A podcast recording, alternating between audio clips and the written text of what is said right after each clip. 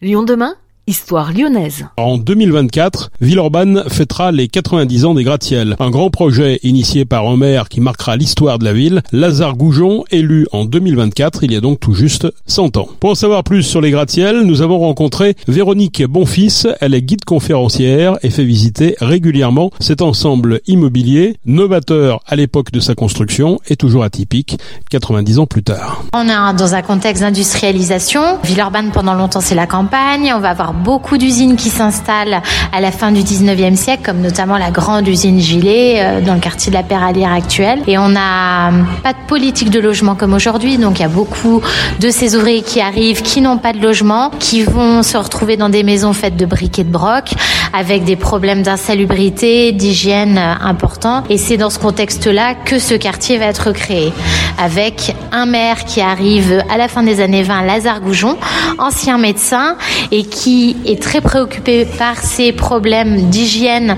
et de maladie et qui va vouloir vraiment à la fois permettre aux ouvriers d'avoir tout le confort moderne dans leur logement, mais aussi de doter en même temps Villeurbanne d'un véritable centre-ville, une manière d'affirmer l'identité de Villeurbanne. Parce que les gratte-ciel, ce ne sont pas que des logements, et c'est tout un ensemble immobilier qui comprend quoi exactement? Alors dans les gratte-ciel, vous avez le premier bâtiment, si on reprend même dans l'ordre, vous avez le Palais du Travail, qui correspond au bâtiment du TNP aujourd'hui, où vous aviez euh, n'a plus toutes ses fonctions aujourd'hui, mais c'est vraiment un bâtiment avec des fonctions qui se complétaient. Un petit hôpital pour justement améliorer l'accès aux soins pour ses ouvriers. Vous aviez euh, la piscine qui existe toujours, même si elle est méconnue par beaucoup parce qu'elle est peu ouverte au grand public, mais la piscine d'hiver en sous-sol, le théâtre, vous aviez une brasserie et le palais du travail actuel qui correspondait aux sociétés de travailleurs, les syndicats à l'époque, qui sont toujours présents dans la partie droite euh, du TNP on est en face du bâtiment. Après le palais du travail, il se construit quoi alors? Alors on va avoir les logements qui vont être construits également, donc 1500 logements sur un espace qui est quand même assez restreint, on est à peu près sur 7 hectares. Et puis vous avez la mairie également, on a quand même un certain nombre de services en plus de ces logements qui sont sur une surface limitée. Donc c'est la possibilité pour ces ouvriers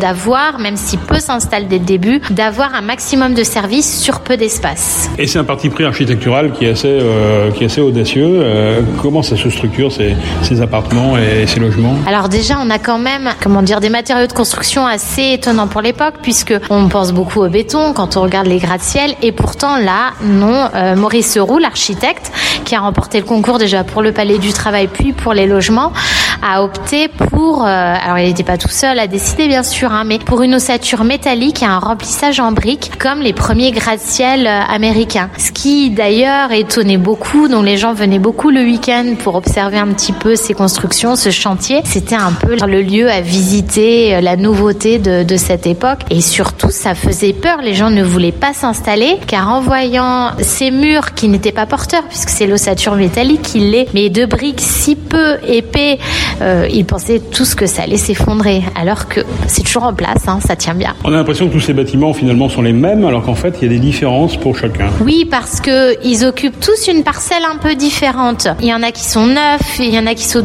qui sont de 11 étages. Ça va dépendre aussi de l'espace au sol.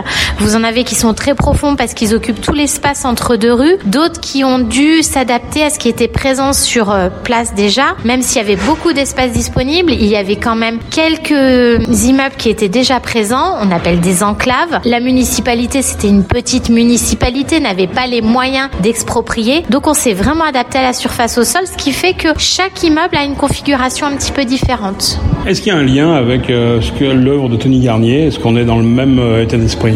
On retrouve, on retrouve un peu l'ombre de Tony Garnier qui plane un peu partout. Il était présent dans le jury aussi, euh, Tony Garnier, pour le Palais du Travail, pour choisir l'architecte. Robert Giraud, qui lui est l'architecte de la mairie, était proche de Tony Garnier. On retrouve un peu le même style. Tony Garnier, par exemple, il avait créé hors Lyon la mairie de Boulogne-Billancourt et on retrouve la même configuration au niveau de la mairie de Boulogne-Billancourt La même disposition au niveau du bâtiment, que ce soit un peu extérieur, mais aussi intérieur. Bien sûr, la différence, c'est que lui, il voulait pas qu'il y ait une concentration aussi importante, Tony Garnier. Quand on prend le quartier des États-Unis, là où vous avez un appartement témoin qui est visible également, les immeubles sont moins hauts. Après, on a construit plus haut pour des questions euh, budgétaires et d'avoir un maximum de gens sur peu d'espace, mais il cherchait pas autant de verticalité par contre. Mais on retrouve quand même un peu ces principes, notamment au niveau de l'hygiène. La notion d'hygiène, elle est très très importante au début du XXe siècle.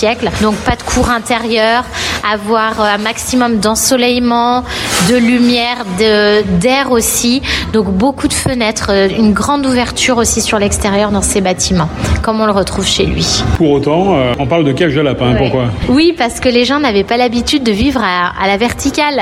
Euh, c'est plutôt l'horizontalité à l'époque. On avait beaucoup de, bah voilà, justement, de logements qui étaient créés de briquets de broc, beaucoup de petites unités d'habitation. Il y avait des immeubles d'habitation, mais ils n'étaient pas aussi hauts. Ça pouvait faire 4, 5 étages. Mais là, on va parler jusqu'à 18 euh, étages pour les tours. Donc euh, c'était vraiment une grande nouveauté pour l'époque. On n'avait pas l'habitude de vivre dans des clapiers, hein, des, cages à lapins.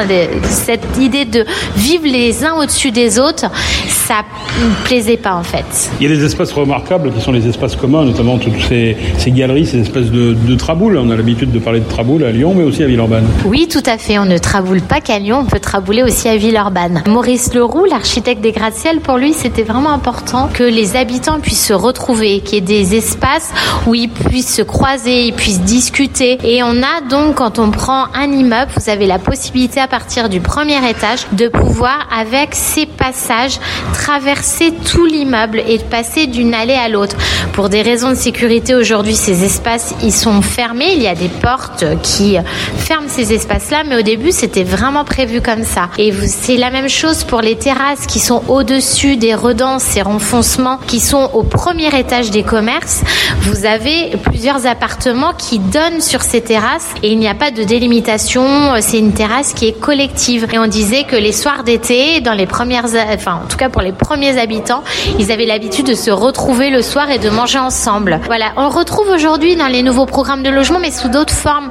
C'est plutôt un potager partagé ou pas forcément le même espace personnel qui va être partagé, mais on essaye de retrouver un peu cet esprit des fois dans les nouveaux programmes de logement. Et puis il y a ces deux euh, signaux hein, qui constituent les, les gratte-ciels, les vrais gratte-ciels, ceux qui ont euh, une vingtaine d'étages. Ils sont un peu particuliers aussi ces deux bâtiments, non?